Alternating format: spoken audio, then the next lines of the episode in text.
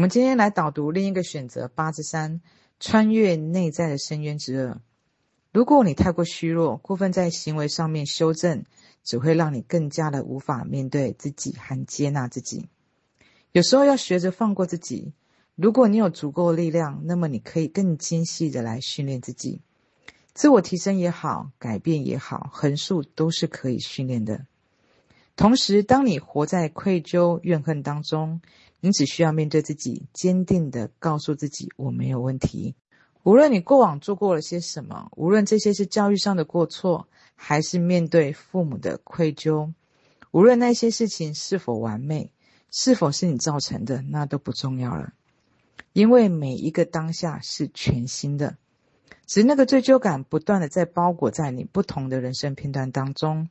让你误以为罪疚发生在过去，发生在现在，而且还会继续环绕在未来。然而，真实的情况是，罪疚只发生在当下，就像你晚上做了一个噩梦那样。即使你梦见了自己回到了五百年前，有一个恐惧跟五百年前的某一件事情是有关系的，但是你不得不承认，此刻你现在在床上啊，事件中的你还是在现在，你的罪疚恐惧也在此刻，只是你头脑中的故事可以是一个有关于五百年前的。此刻，你能带着一种暧昧与激情，在头脑中构思一个两百年后浪漫的一见钟情的邂逅吗？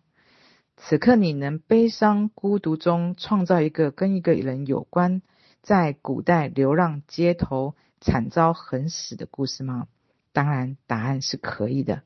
你或许不了解这样的概念，但是我想说的就是，你所有认为自己过去所犯的罪与咎，那都不重要了。那些只是一堆的象征，象征着你当下未被疗愈的心境所投影出来的故事罢了。只要你当下没有被疗愈，那么你带着这样的心境所设想的未来，也自然是让你担忧和害怕的。那么，如果你渴望释放过去未来，疗愈过去未来，无需跑到过去深挖故事。许多的疗愈的工具需要有好的疗愈师。而它的目的是为了协助你，可以加以辅助和利用。但能够真正在根处疗愈你的，通常是让你意识到，你只需要对你当下的心境负责。人的功课可以简单到，你只需要疗愈此刻的感受，这能够疗愈一切的过去与未来。同时，你只需要面对此刻，接受此刻。此刻听到评判声音，不再惶恐，不再投射，而是选择理性与静定。那么你就等于做了一次面对阴暗面的动作了，因为对于人而言，最恐惧的不是身体的疾病，不是四肢的残缺，不是关系的破裂，不是家徒四壁，而是那个内在谴责罪疚的声音。而外在许多苦难，也是因为你内在最深的一个自我谴责的一个宣泄与表达。如果你能够借此明白了原理，试着去宽恕自己，放过自己。嗯，我自己在朗读这个章节的时候，非常的爱这个章节。其实这个章节里面所延伸的一个感受与内容，也是一个我在于我自己内心里面最深处想要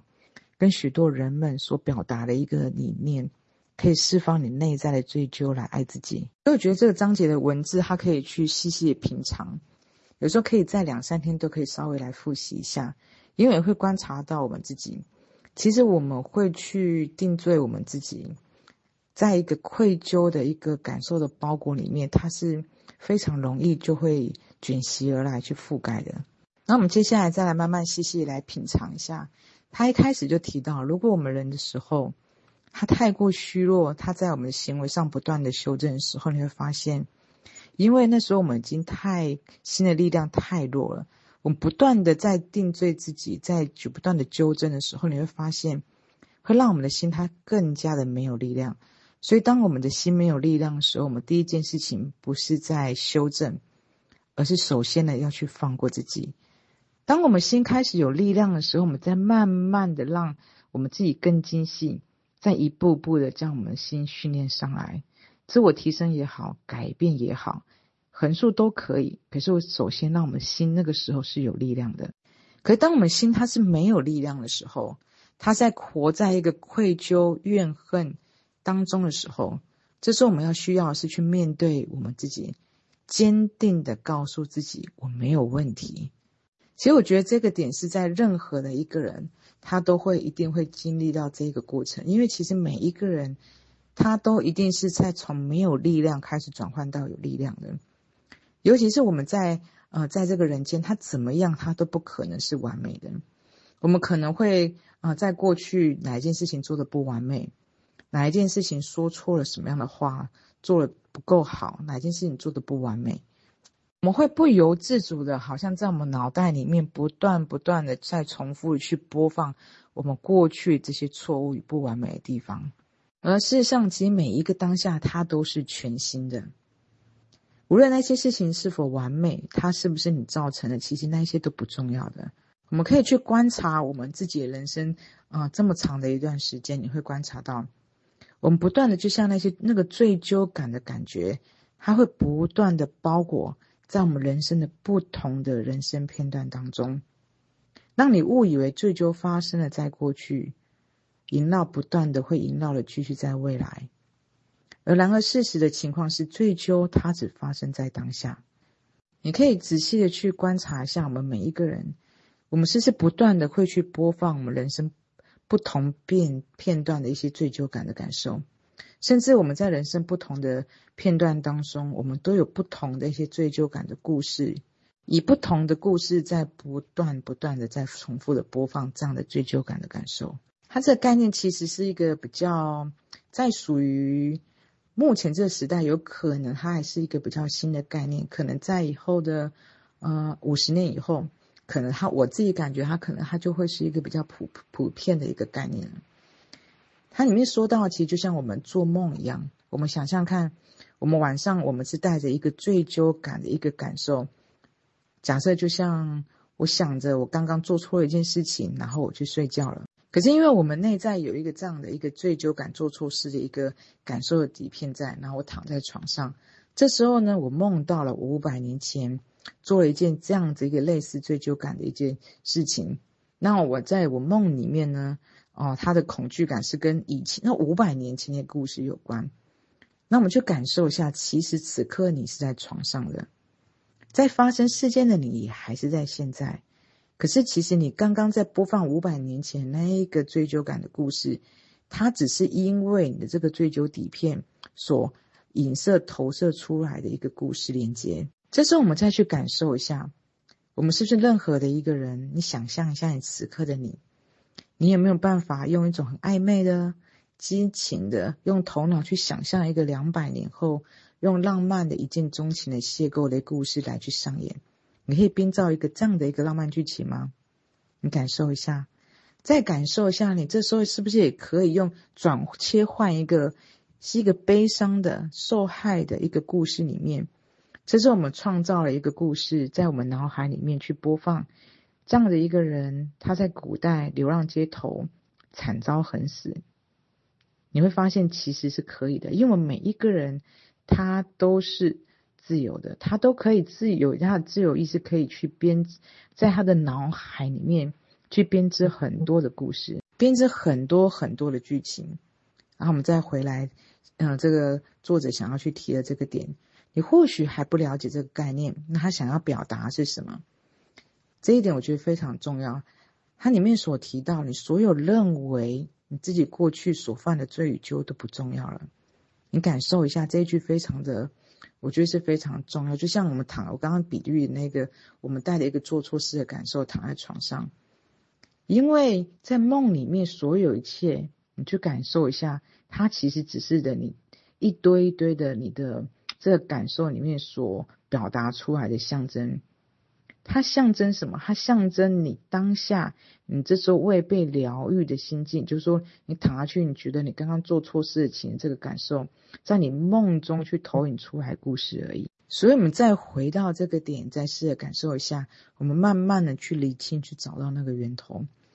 所以呢，只要你当下其实你的感受，躺在你床上这个人的心，他没有被疗愈的话，那么你带着这样的心境去设想未来。也自然，他一定是让你担忧与害怕的。所以，其实我们每一个人，他渴望去疗愈，渴望去释放过去与未来。其实他不需要跑去过去，不断去深挖跟修正。甚至我们发现许多疗愈修正的一些工具，它其实都需要很多好的疗愈师，包括一些阿卡西啊、算命师啊、塔罗牌之类，都是其实这些所有的工具最又重要，其实都是要协助你。而真正能够在根源处疗愈你的，通常是让你意识到。您只需要对你当下的心境感受负责，就像我们刚刚提到的，你在我晚上要躺在这个床上，你去你要去修正的是晚在晚上你做梦的那被你投射出来象征这些故事。我在梦里面五百年前做错什么事情，我们去修正五百年前的故事吗？其实不是的，我们只要去意识到，其实你只需要去对你当下的心境感受负责就可以了。所以你就可以去很清晰的去感受到，其实人的故事它可以非常的简单，简单到你只需要疗愈此刻的感受，就能够疗愈一切的过去未来。同时，你只需要面对此刻，接受此刻，此刻听到评判声音，不再惶恐，不再投射，而是选择理性与静定。这个时候就等于做了一次阴暗面的面对，阴暗面的动作。你会看似他说的这句话是非常简单，其实非常非常的不容易，因为其实我们跟这样的，你看，就算我们在晚上梦见了一个这样的故事，就像是我们此刻我们去想象我们很多的过去不会的不完美，做错了什么样的事情，说错什么话，有很多的早知道。你会看到，其实很多的早知道，它就像程序一样，所有故事这些追究，它其实就是一个象征，可是它非常的无比真实。所以，其实他是需要心灵，他是需要去觉察到这些定罪评判的声音，慢慢的去看到他，慢慢的心可以不再惶恐，不再去投射，不再去投资这样的一个追究故事。所以你会观察到，其实我们对每一个人来说，他最恐惧的不是身体疾病，不是失智残缺，不是关系破裂，不是家徒四壁。其实我们最怕的是那个内在谴责、追究声音。就像我们刚刚说，我们很多的外在的事情，每一个人他只是这样不同的一个故事情节、不同的念头、不同诠释，在诉说的一个追究感的感受。可是他所有当下他，他可能是就是像现在眼前，他就在听个语音，在看的电视，在跟人交谈。或者在打坐、在冥想、做任何事情，可是他的脑海里面可能不由自主，他去抓取对于过去的很多不完美的一些追究、定罪，或者是对未来的恐惧。可是你去看看他是怎么来的，他其实都是这一个内在谴责、追究这个声音。所以我们要面对的就是这样，我们此刻的感受，我们要去训练的去面对，就是这个谴责、追究的声音。那么就会知道这个原理以后，我们就可以知道，其实就像晚上在做梦一样，